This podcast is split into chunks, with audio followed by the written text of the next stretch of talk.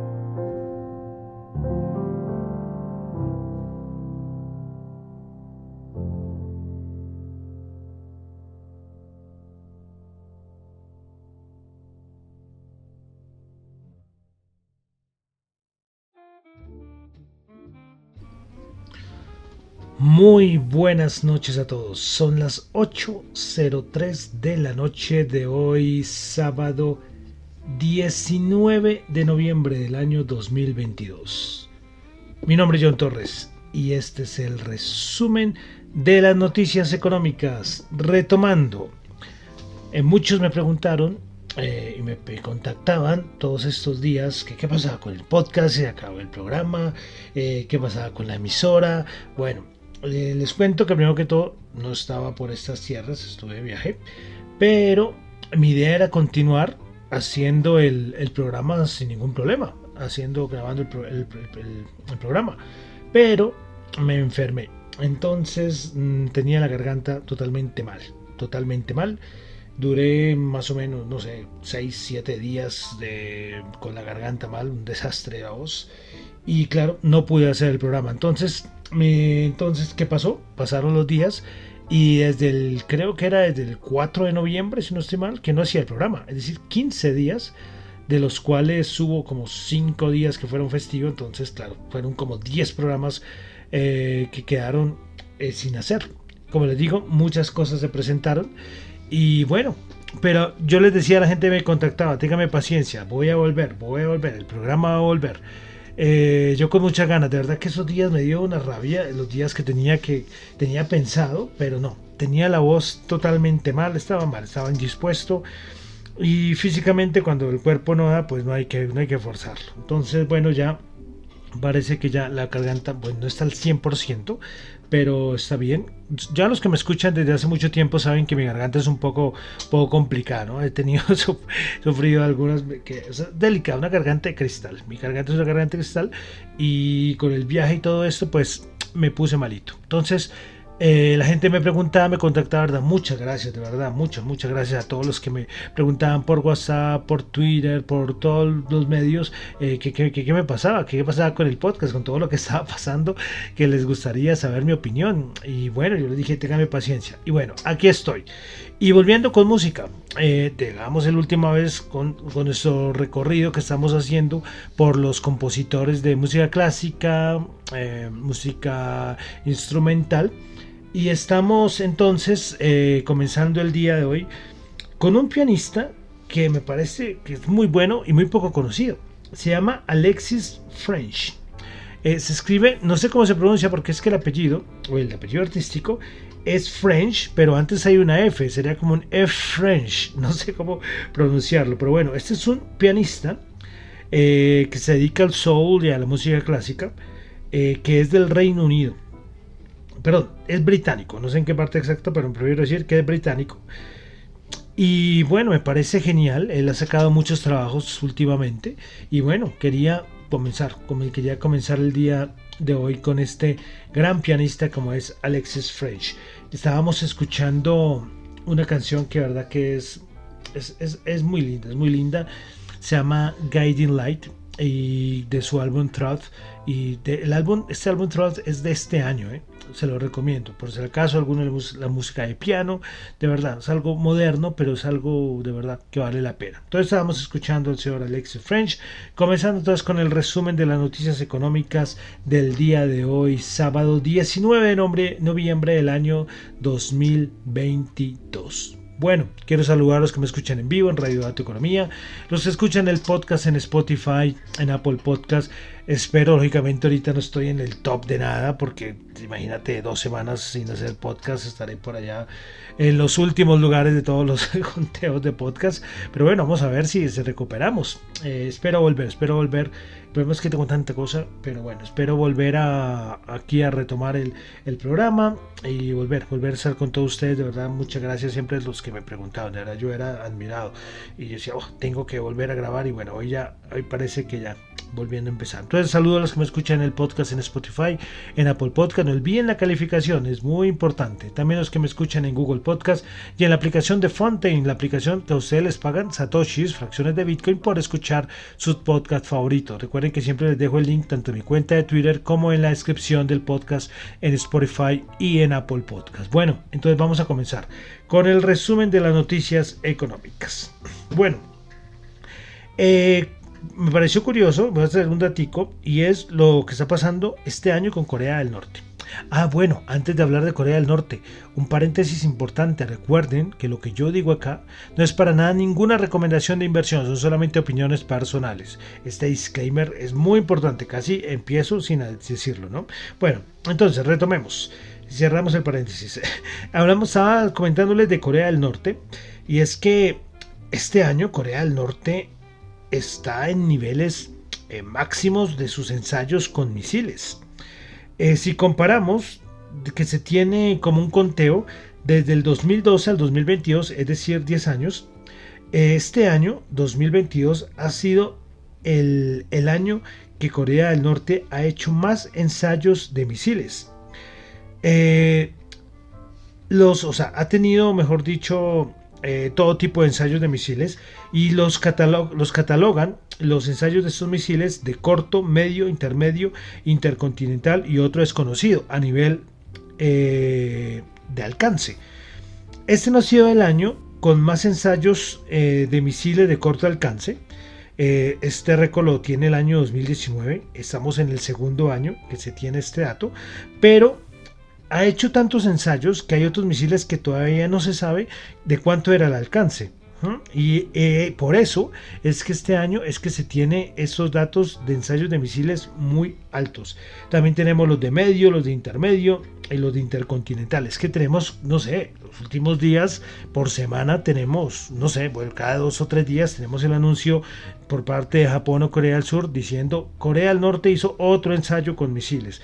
Y esto es muy importante, esto es muy importante tenerlo ahí, ahí seguir haciéndole bueno, un seguimiento para, ver. No sé si esto se puede complicar más adelante, pero sí Corea del Norte, repito, este año ha sido el año con más ensayos de misiles balísticos. Entonces, bueno, ahí lo, dejamos el datico de Asia con Corea del Norte. Eh, de China seguimos con igual, ¿eh? ¿eh? recordemos que se hablaba hace unos días hace semanas, hace dos semanas, cuando llegué a hacer el programa, estaba hablando de que las políticas de COVID cero, ¿no? Eh, pero parece que esto nunca se llegó a dar. Eh, no se descarta el 100%, pero por el momento en muchas regiones las políticas de China siguen igual. Entonces, pero bueno. Eh, también de China vamos a resaltar que esta semana recordemos que el presidente Biden se reunió con el presidente Xi pues no se puede decir que fue una reunión súper exitosa, ¿no? Eh, muy diplomático de parte y parte, pero bueno, se reunieron, que es un punto importante. Bueno, vamos a dejar Asia, vamos a pasar a Europa. Vamos con daticos del Reino Unido. Tuvimos el dato de inflación en el Reino Unido, 11.1%, esperaba 10.7%. Recordemos que es el mayor dato de inflación eh, en los últimos, en más de 40 años, el dato de inflación en el Reino Unido. Tuvimos venta minoristas también en el Reino Unido, el dato mensual 0.6%, esperaba 0.5%, el dato interanual una caída del 6.1%, cuando esperaba una caída del 6.5%. Inflación en la eurozona 10,6%, se estimaba 10,7%, anterior 9,9%. Sigue subiendo la inflación en Europa, el dato interanual. Bueno, también hemos tenido, yo no sé cuántos, decenas o 20, no sé cuántos, 40 eh, declaraciones de miembros del Banco Central Europeo. Pero es curioso que a diferencia, ya ahorita vamos a hablar de la Fed, pero por, por parte del Banco Central Europeo no son tan duros en sus discursos respecto a las políticas monetarias que podrían venir por parte del Banco Central Europeo. Es muy curioso porque por, en Estados Unidos, como digo, lo vamos a comentar, eh, tienen otro tipo de discurso, mientras que en Europa, en Europa no. Eso sí, Christine Lagarde sigue diciendo, no, no, ha variado su discurso, que hay que seguir viendo los datos, que la inflación el otro año va a ser difícil de controlarla, bueno, la repetición de la repetición, pero es curioso viendo el consenso de todos los integrantes del Banco Central Europeo. Bueno, y eso, repito, con una inflación que no para de subir en, el, en Europa. En Estados Unidos podemos decir que ya tocó techo. En Europa no todavía no sabemos si ha tocado techo. Pero es curioso, El tipo de discurso. Bueno, dejamos Europa, vamos a pasar a Norteamérica. Tuvimos en Canadá el índice de precios del productor 10,1%, anterior 9%. En Estados Unidos tuvimos datos de subsidios de desempleo. Recuerden lo que siempre les he dicho, que toca estar siguiendo muy de cerca todos los, datos macroeconómicos relacionados con el, con el empleo. Es muy, pero muy importante. ¿eh? Bueno, entonces, subsidios de desempleo, el dato semanal 222 mil, cuando se esperaban 228 mil, bajó. Y los continuos se esperaban 500, 1.510.000 y terminaron en 1.507.000. Por el momento, el dato de empleo, los datos de empleos en Estados Unidos, pueden de cierta manera buenos, ¿no? Em, bueno, eh, ya nos tenemos que preparar, ya viene ya ahorita diciembre y tenemos otra vez a Jerome Powell, ¿no? Recordemos que ahora a nivel de mercados, o sea, puedo comentarlo una vez, el gran enemigo de los mercados es la Reserva Federal. Entonces el mercado le tiene pánico a todo lo que sea eh, escuchar a algún miembro de la Reserva Federal, encabezados por Jerome Powell. Ya, ya sabemos lo que pasó hace, hace unos días, con una caída bastante fuerte con sus discursos. Y no quiere que el mercado, el mercado suba, eso lo tenemos claro. Entonces tengan en cuenta que antes de la reunión de la Reserva Federal, que va a ser ahorita en diciembre, eh, Jerome Powell va a hablar el 30 de noviembre, es decir, ¿cuándo es 30 de noviembre? Más la otra semana todavía no alcanza la que sigue. Va a hablar, va a hablar en, las en una bueno, en un foro de perspectivas económicas y de mercado laboral eh, de Brookings. Entonces, el 30 de noviembre. Entonces, estar pendientes, ¿eh? todo lo que diga Jerome Powell es para estar ahí con cuidadito. ¿eh? Y es que hemos tenido a un montón de miembros de la Reserva Federal y, con, y solamente Brainard, que es la única que se sale del discurso, de resto todos. Bullard, ¿cuándo fue que habló? Antier, diciendo que la tasa federal podría llegar al 7%. Y bueno, todos los miembros de la Reserva Federal con todo atacando que el mercado no suba. Esa es como su misión principal ahora. Tienen dos misiones, controlar la inflación y que el mercado no suba más, lo cual es ilógico, ¿no? El, la, la bolsa está, está basada en precios. Entonces, ellos como sea, están tratando de que no suba. Entonces, pero bueno, tienen en contra que, recordemos que tuvimos el dato de inflación la semana pasada, un dato bueno, un dato bueno, y, y que, claro, es solamente un mes, ¿no? Pero vamos a esperar que sale el mes de diciembre. Pero bueno, por el momento recuerden que la Reserva Federal seguirá con su discurso. Equivocado o no, lo seguirá diciendo. Yo sinceramente la credibilidad de la Reserva Federal, eh, yo siempre soy un crítico total desde el error que cometieron el año pasado. Y ahora que ellos están supuestamente dichosos de que todo el mundo cree en la Reserva Federal. Bueno, ahí lo dejamos. Respecto a la Reserva Federal, Goldman Sachs hace como una estimación de qué puede pasar con las siguientes reuniones de la Reserva Federal. Bueno, Goldman Sachs dice que ellos van a agregar, agregan a un aumento de tasas de 25 puntos básicos al pronóstico que tenían. Eh, Goldman Sachs dice que sigue esperando un aumento de 50 puntos básicos en diciembre, 25 puntos básicos en febrero, 25 puntos básicos en marzo, pero ellos ahora eh, agregan, anterior a, a, diferencia de su anterior pronóstico, un aumento de 25 puntos básicos en el mes de mayo. Antes no tenían este aumento. Y ellos colocan la, tasa de los eh, la tasa terminal la ubican entre 5 y el coma y 5,25%.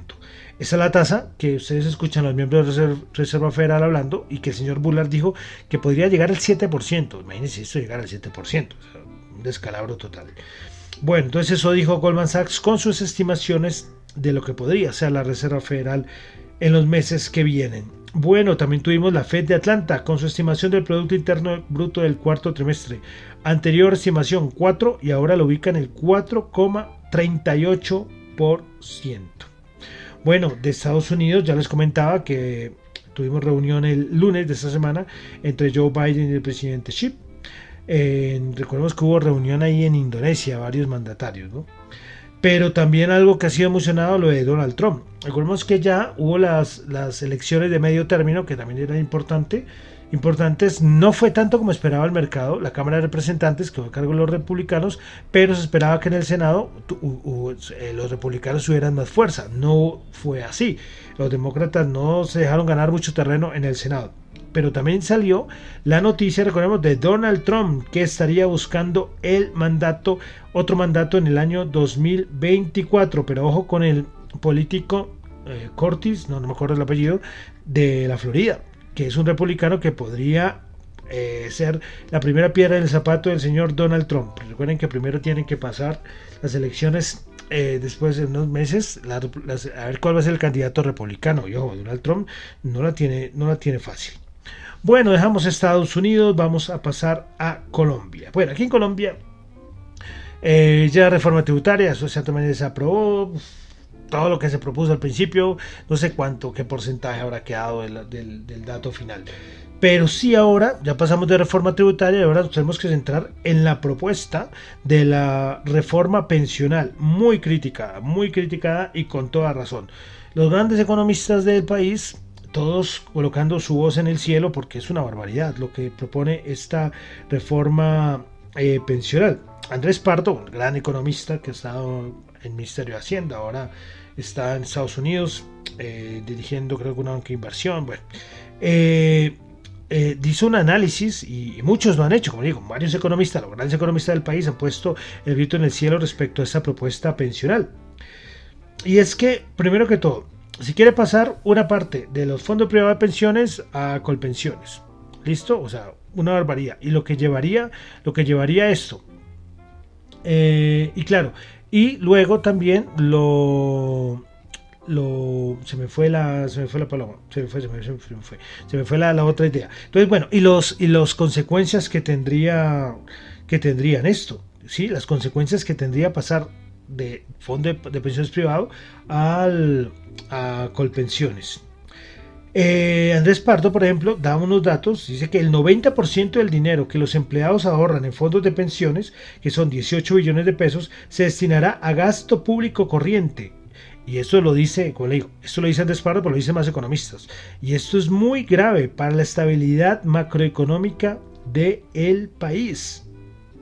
Eh, Colombia, recordemos que ahorra muy poco, y por eso tiene un alto déficit estructural en sus cuentas externas.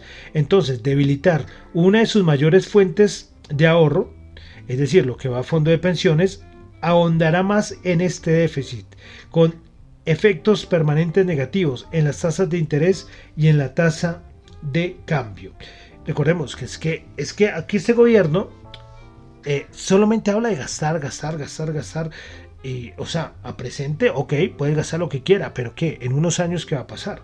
No es solamente preocuparnos por el presente, muy bien que se hagan ayudas, de, ayudas al adulto mayor, los que no tienen, eh, los que nunca cotizaron pensión, me parece muy bien, pero ¿cómo se va a sostener ese gasto? Gasto, gasto, gasto. Eso es la gran, una de las grandes palabras que se tiene de este, de este gobierno. Entonces, eh, difícil, difícil la situación, porque claro, a, disminuir los recursos de los fondos de los fondos de pensiones, eso también va a afectar al mercado de capitales. Entonces, como les digo, esto es un efecto dominó de esta, esta reforma pensional que vamos a ver que se aprueba, pero esa es la propuesta, repito, pero, pero sí, muy, muy complicado, muy complicado lo que el panorama. Ya tuvimos el desgaste de la reforma tributaria y ahora entramos a la reforma pensional y después la reforma de la salud. Bueno, un montón de cosas que, que afectan, se, se resumen de las noticias económicas, pero lógicamente afectan mucho, mucho, mucho a nivel económico. Yo decía el otro día, haciendo un paréntesis, y es que por un familiar eh, no habíamos tenido ningún problema en, en reclamar un medicamento con la EPS, nunca, nunca lo habíamos tenido. Y ahora que no, que no, que hay un problema, que ya no lo van a importar más, que ya no lo van a traer más, que el dólar, eso es la explicación que uno le dan ahí, ¿no? Yo no, Dios mío, ¿y ahora qué, qué, va a hacer? Uno tiene que ir a conseguirlo, o sea, bueno, son un montón de cosas, como digo, es un paréntesis de un caso personal, pero oh, esto es preocupante. Todo lo que está pasando en el país es muy difícil. Entonces quería hablar principalmente sobre, sobre este tipo de cosas, estas propuestas que lógicamente afectan a la renta fija colombiana y lógicamente al dólar. Ahí, ahí, hay más. Eh, varios han dicho que cuando el gobierno está calladito, el mercado del dólar pues es un poco más, más menos volátil, ¿no? Pero cuando aparecen este tipo de cosas, otra vez las movidas del dólar en Colombia. Bueno, dejamos entonces ya Colombia, vamos a pasar a cositas de mercado afuera. Eh, Twitter, que sigue dando mucho que hablar, desde que llegó el señor Elon Musk, eh, se habló de que Twitter, Twitter o Twitter va a cerrar sus oficinas por el éxodo masivo de trabajadores. Algunos dijeron que ya llegaba al final de Twitter. Bueno, al final eso fue puro cachondeo de, de Elon Musk. Y bueno, Elon Musk es un personaje, un personaje de personaje, vamos. Bueno, eh, también muy mencionado, eh, ahorita que estamos hablando del éxodo masivo de trabajadores de Twitter, es el, los despidos, las renuncias, la falta de contrataciones de las empresas del sector eh, tecnológico. Apple, por ejemplo, su CEO, el señor Cook, dijo que iba a, total, iba a disminuir el número de contrataciones. Por ejemplo, Meta también dijo que estos días que iba a reducir su equipo en un 13%, es decir, eliminando 11.000 empleados. Y esto es algo que se va expandiendo no solamente en el sector tecnológico, sino a otros mercados. ¿Se acuerdan cuando les decía hace un momentito que hay que tener muy pendiente el dato de empleo? Es un dato muy rezagado. Entonces, más adelante, yo creo que este año todavía no, pero más adelante yo creo que vamos a empezar a tener datos de empleo malos porque esto se va expandiendo. A nivel tecnológico no es tanto, es un porcentaje muy pequeño a nivel del, mercado total, pero ojo que eso se va expandiendo y hay que seguir ahí con cuidadito. Bueno, cositas aquí de Colombia, eh, la OPA de Nutresa, muy, muy sonada, muy comentada, y ayer todo el mundo estaba pendiente. Y es que los árabes no alcanzaron el mínimo de acciones que querían adquirir con la OPA de Nutresa. eh, se llegó al 7,71% y se supo que estos árabes no solicitaron modificar la cantidad mínima a adquirir en OPA por Nutresa. Entonces la OPA se declararía desierta. Muy comentado esto, unos a favor, que sí, el grupo de los antioqueños como defiende sus empresas, otros en contra que van a venir demandas, que el, que el GEA hizo muy mal, que no se está preocupando por el, por el minorista, que con este dinero podría haber hecho otras movidas empresariales muy interesantes. Bueno, en todos los medios ustedes van a encontrar todo tipo de opiniones, todo tipo de análisis, pero ojo, ya completamos un año de esto, del cuento este de la, de la sopa, ¿no? Gilinski, las sopas y eh, ahora con los árabes ahí de invitados al, al, al baile eh, bueno, tenemos, y, esto no, y eso no va a parar ahí, ahora venimos, van a venir demandas, eh, hay discusiones en las juntas directivas, bueno, yo no sé cuántas asambleas extraordinarias de accionistas llamamos de, de esas empresas del GEA, bueno, esto es todo un novelón, pero por el momento, como les digo, la OPA, se de, la oferta, la OPA, oferta pública de acciones, se declaró desierta. ¿eh? Entonces, un punto importante. Bueno. Dejamos ahí Colombia, vamos a pasar ya a la parte de mercados. ¿Qué ha pasado en estos 15 días? Ha pasado cosas, ¿eh? ha pasado cosas. Eh, por ahí he estado actualizando, los que me siguen en Twitter, mi cuadrito que llevo siguiendo desde que salió el rumor en Wall Street Journal de, que en diciembre iban a aumentar solo 50 puntos básicos. Ahí yo empecé a hacer el, recuento desde ese momento y vamos a ver cómo cierra a diciembre. Pero han pasado cosas eh, y es a Jerome Powell hablando que el mercado no puede subir y le da con todo, con lo que más puede, el señor Jerome Powell y todos los miembros de la Fed, pero por otro lado hay datos macros, por ejemplo este dato de inflación que se lo la semana pasada, que ha impulsado al mercado. Y el mercado está ahí, en una zona muy cerca a los 4.000 puntos, a la media de 200. Recordemos que la media de 200, coloquémosla como en 4.070, 4.080. Y veremos, mi estrategia, se saben cuál es. Yo he estado mirando y yo digo que ya yo en cualquier momento ya voy a abrir cortos porque yo no me creo. Yo siempre he dicho que a este mercado ya lo, la inflación, pues listo, ya sigue afectando un poco, pero vamos a empezar a preocuparnos por la recesión y eso va a ser la gran preocupación del 2023 y que la recesión no se convierta en estanflación, es decir, caída el crecimiento económico con aumento de la inflación, porque la inflación todavía no podemos descartar que va a empezar a bajar con fuerza, puede quedarse por allá pegada. Entonces, esto van a ser preocupaciones importantes que va a tener el mercado y le va a pegar. No puede ser que, que ya, ya se tocó piso, para mí no, para mí no. Y para otros grandes analistas que saben mucho más que yo, tampoco. Eh, por parte de Banco of America, ellos ven que 4100 es el techo de este rebote. Eh, Zero Hedge también basados decían que esto puede llegar a 4200 porque precisamente el dato de empleo que les comentaba, ellos pueden ver que ellos pueden ver que puede salir ahorita en diciembre un dato malo que dé un impulso adicional al mercado. Pero ellos, pero muchos, es que son muchos eh, eh, que están viendo que este mercado todavía no ha tocado el piso. Entonces, bueno, todo el mundo dirá, no, pero es que entonces si ya todos están de acuerdo que no ha tocado el piso, puede ser que haya tocado el piso, pero no, esto no es tan fácil, porque la situación macroeconómica es, es delicada, es delicada y veremos, veremos a ver, la recesión va a ser un término que vamos a escuchar mucho en el año 2023 aunque parece que según las regiones del mundo va a cambiar. Una cosa hace la recesión en Estados Unidos, otra cosa es la recesión en Europa y otra en países emergentes. Entonces va a ser importante. Pero al momento entonces tenemos ahí a los mercados siguiendo ahí muy cerca de los 4.000. Ayer tuvimos vencimientos importantes, estos de opciones que presentan una volatilidad salvaje y el día importante recuerden cuando se hace tal OPEX el día importante es el día después. Entonces por eso el lunes será muy importante ver qué hace el mercado. Una cosita importante, el, el Bull de Bank of America subió de 0 a 0.4. Llevaban 0 yo no sé cuánto tiempo. Pues no es que haya subido ah, gran cantidad, pero vamos, eh, hay que resaltarlo, ¿no? Pero bueno, eh, veremos, a ver, cómo quedó los índices, cómo cerraron los índices del día ayer. El Dow Jones 33.745 subiendo 199 puntos, el Nasdaq 11.146 subiendo un punto y el SP500 3.965 subiendo 18 puntos. El máximo está por los 4.020, creo que los, lo que ha tocado. Eh, yo no sé si tenga más fuerza para subir, como le digo, hay unos que lo ven en 4.200 y superando la media 200. Bueno, eh, bueno, yo lo veo difícil. Ya es que ha subido mucho, ¿eh? ¿Recuerdan cuando rebotó por allá en ese Fibonacci? ¿Recuerdan? En niveles importantísimos técnicos y es que ha subido, ¿eh? Y algo que está sorprendiendo mucho al mercado, lo que está haciendo los índices europeos, por ejemplo el Eurostox y el DAX. Miren ustedes el rebote, mucho mayor a Estados Unidos. Curioso, ¿eh? Curioso. Pero bueno, entonces vamos a pasar a mirar, y los extrañaba, nuestros, nuestro dólar, nuestro VIX y nuestra rentabilidad del bono de los Estados Unidos. Que cuando lo miraba, cuando hacía el programa, yo decía, ojalá todos sigan viéndolo.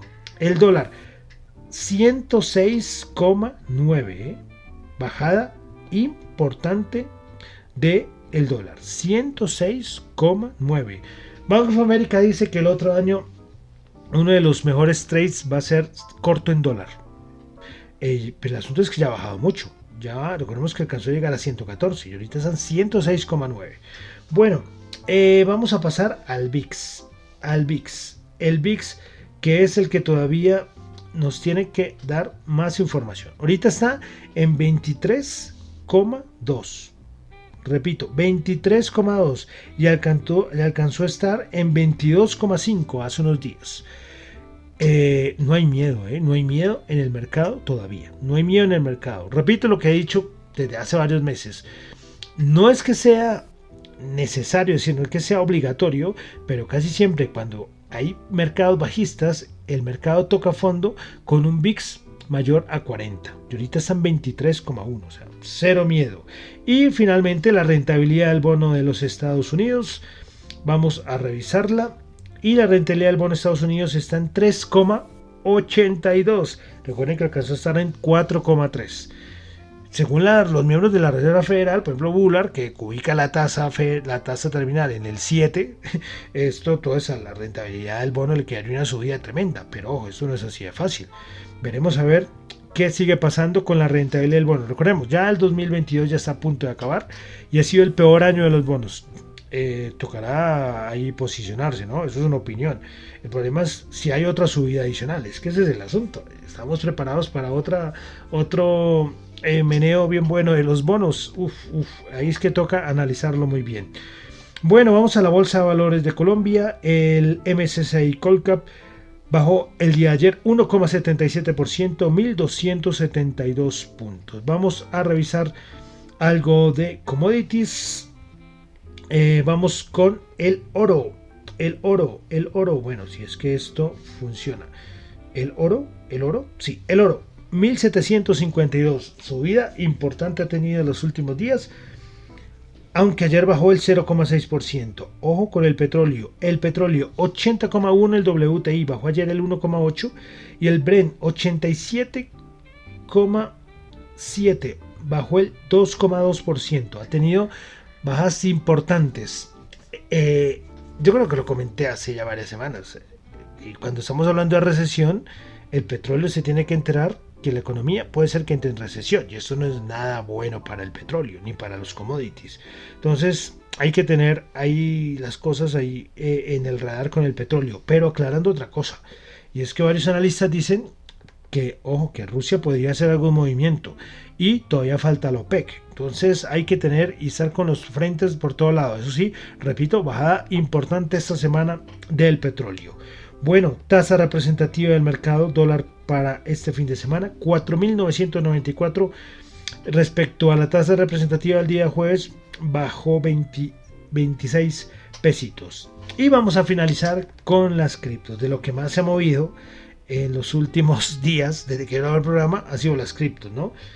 Bueno, pero vamos a comentar primero cómo están las criptos en este momento y ya les daré mi opinión. Hoy soy un poco largo, he tratado de hacer el resumen del resumen de lo que ha pasado. Lógicamente yo no me iba a devolver a noticias muy viejas porque no vale la pena, pero sí las comento por encima, ¿no? Cosas que hay que resaltarlas, ¿no? Bueno, entonces, Bitcoin subiendo el 0,2%, 16.718. Ethereum subiendo el 0,8, 1.220. Porque soy normalmente doy solo el porcentaje, pero es que Bitcoin, recordemos que su gran nivel es 15.000. Yo todavía sigo pensando que con lo que ha pasado, tranquilamente puede bajar a los 13.000. Y Ethereum, nada que baja de los 1.000. ¿Qué hacemos con Ethereum?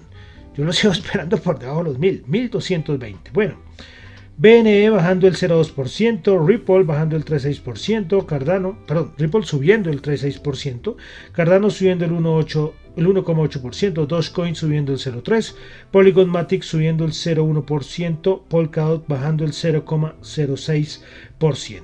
Bueno, rápidamente. Eh, FTX. FTX. En todo lado hablando de FTX. El señor Bagman. Que es curioso, ¿no? Yo estuve, yo estuve mirando para saber si en verdad ese era el apellido de, este señor. Porque, porque de verdad, o sea, yo decía, ¿cómo es posible que este señor tenga ese, ese, apellido? Y, y si es verdad. El señor Bankman Fried, este, es, una, es una cosa loca, ¿no? Que tenga ese apellido. Pero bueno. Eh, pues bueno, ¿qué ha pasado? Rápidamente. Año 2016, 2017. Este señor, que salió el MT, el tecnológico eh, el tecnológico, sí, de Massachusetts, creo que es, sí, bueno, el, el MIT. Bueno, él, cogió, estudió, creo que estudió matemáticas, estudió física, y empezó a relacionarse con el mundo de las criptos y, formó una empresa de, de arbitraje. Para los que no saben qué es arbitraje, arbitraje es que yo compro en un exchange una cripto a precio 5, pero en otra exchange ese mismo cripto está en 8, entonces yo compro un exchange, lo mando a otro exchange y me gano una diferencia, entonces eso es como una especie de arbitraje. Entonces él formó Alameda, Alameda Research, creo que era el nombre. Bueno, él formó esta empresa de, de, arbitraje, le iba muy bien, y después fue que eh, fundó FTX, el exchange. Entonces teníamos Alameda y teníamos FTX. Él le empezó a ir muy bien, eh, teníamos el bull market del 2020, del final del 2020, 2021, todo subía, pues el, todo, como todos los exchanges centralizados eh, empezaron a irle muy bien, todo iba muy bien. Él empezó a relacionarse mucho con políticos gracias a que eh, por parte de su familia y por parte de amigos eh, empezó como a relacionarse mucho con asuntos de política, con asuntos de donaciones, con los demócratas, bueno. Entonces eh, empezó a ser muy conocido, empezó a salir en Forbes, en Forbes, perdón, empezó a salir en CNN, en Bloomberg, el tipo más famoso, que, que mejor dicho el mercado cripto estaba en un momento malo, estamos ya en el 2022 y él seguía diciendo que tenía mucho dinero, pero bueno, pero ¿qué pasó? Empezó a destaparse y empezaron a dudar de si en verdad FTX en verdad tenía el dinero que ellos decían que supuestamente tenían.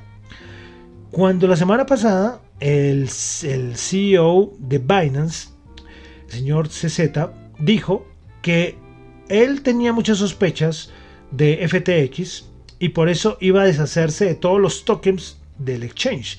El token de FTX es FTT. Entonces lo que hizo Binance, es decir, el señor CZ, fue salir a vender. Y eso fue una caída tremenda. No sé cuántos millones de FTT, el token de, FTX tenían, tenía Binance. Claro, eso fue una alarma total. Eso fue una alarma total. Inmediatamente FTX dijo, no, esto es, puro food, esto es por meter terror, que las cosas no son así. Pues, ¿qué pasó? Empezaron a salir, la olla podría, empezó a sonar las alarmas cuando vieron que, claro, FTX en verdad tenía más pasivos que activos. ¿Y qué era lo peor? Que FTX, ese señor Backman Fred, había cogido y había manejado lo que teníamos, porque yo también tenía muy poquito, muy poquito, unos dolaritos nomás ahí en FTX, y había, sin permiso de nadie, eh, cogido esos fondos y mandado a la Media Research, que era su otra empresa. ¿Recuerda que lo comenté al principio?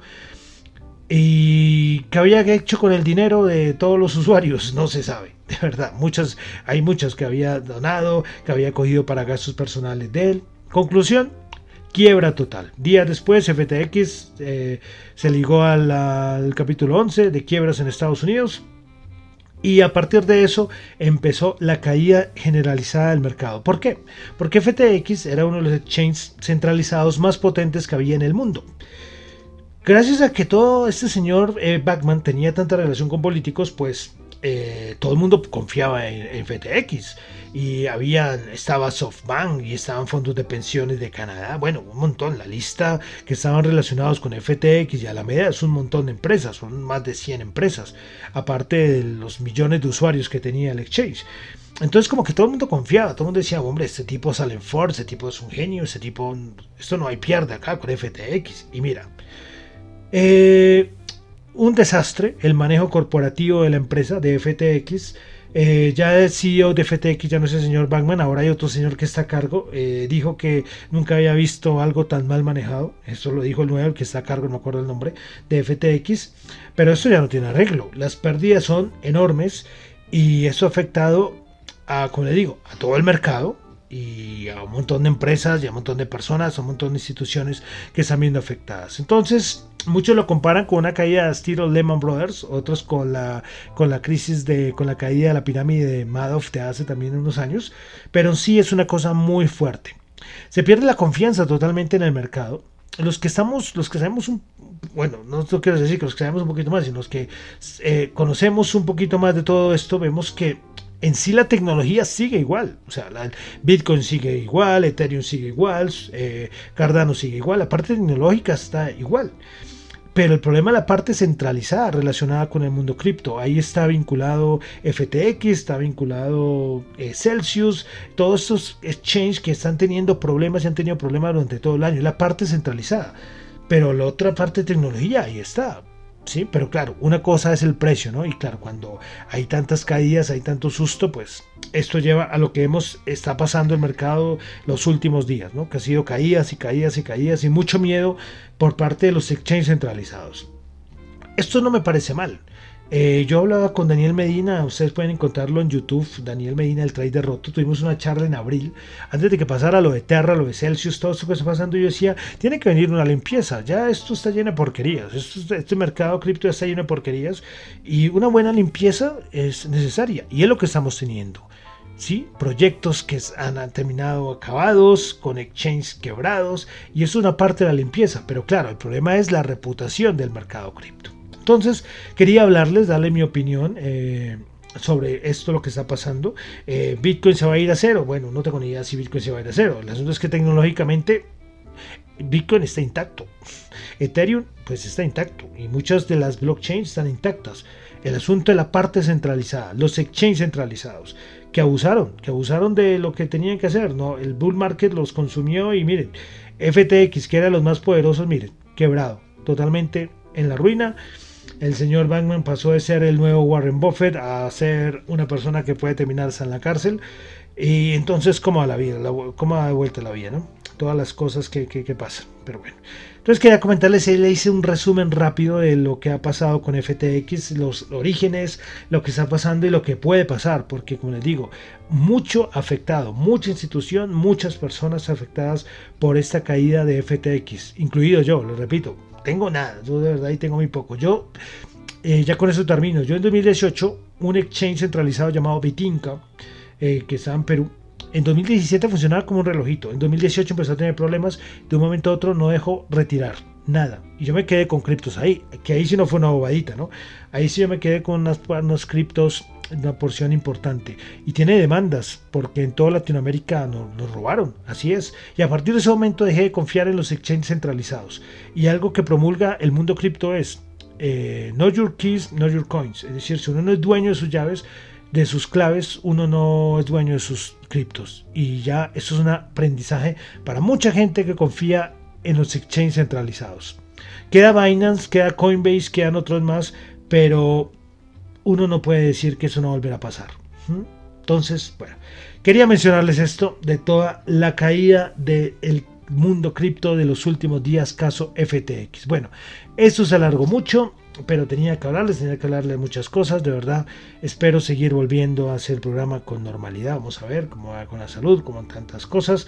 Pero bueno, muchísimas gracias de verdad a los que me contactaron. Y bueno, con esto terminamos por hoy con el resumen de las noticias económicas.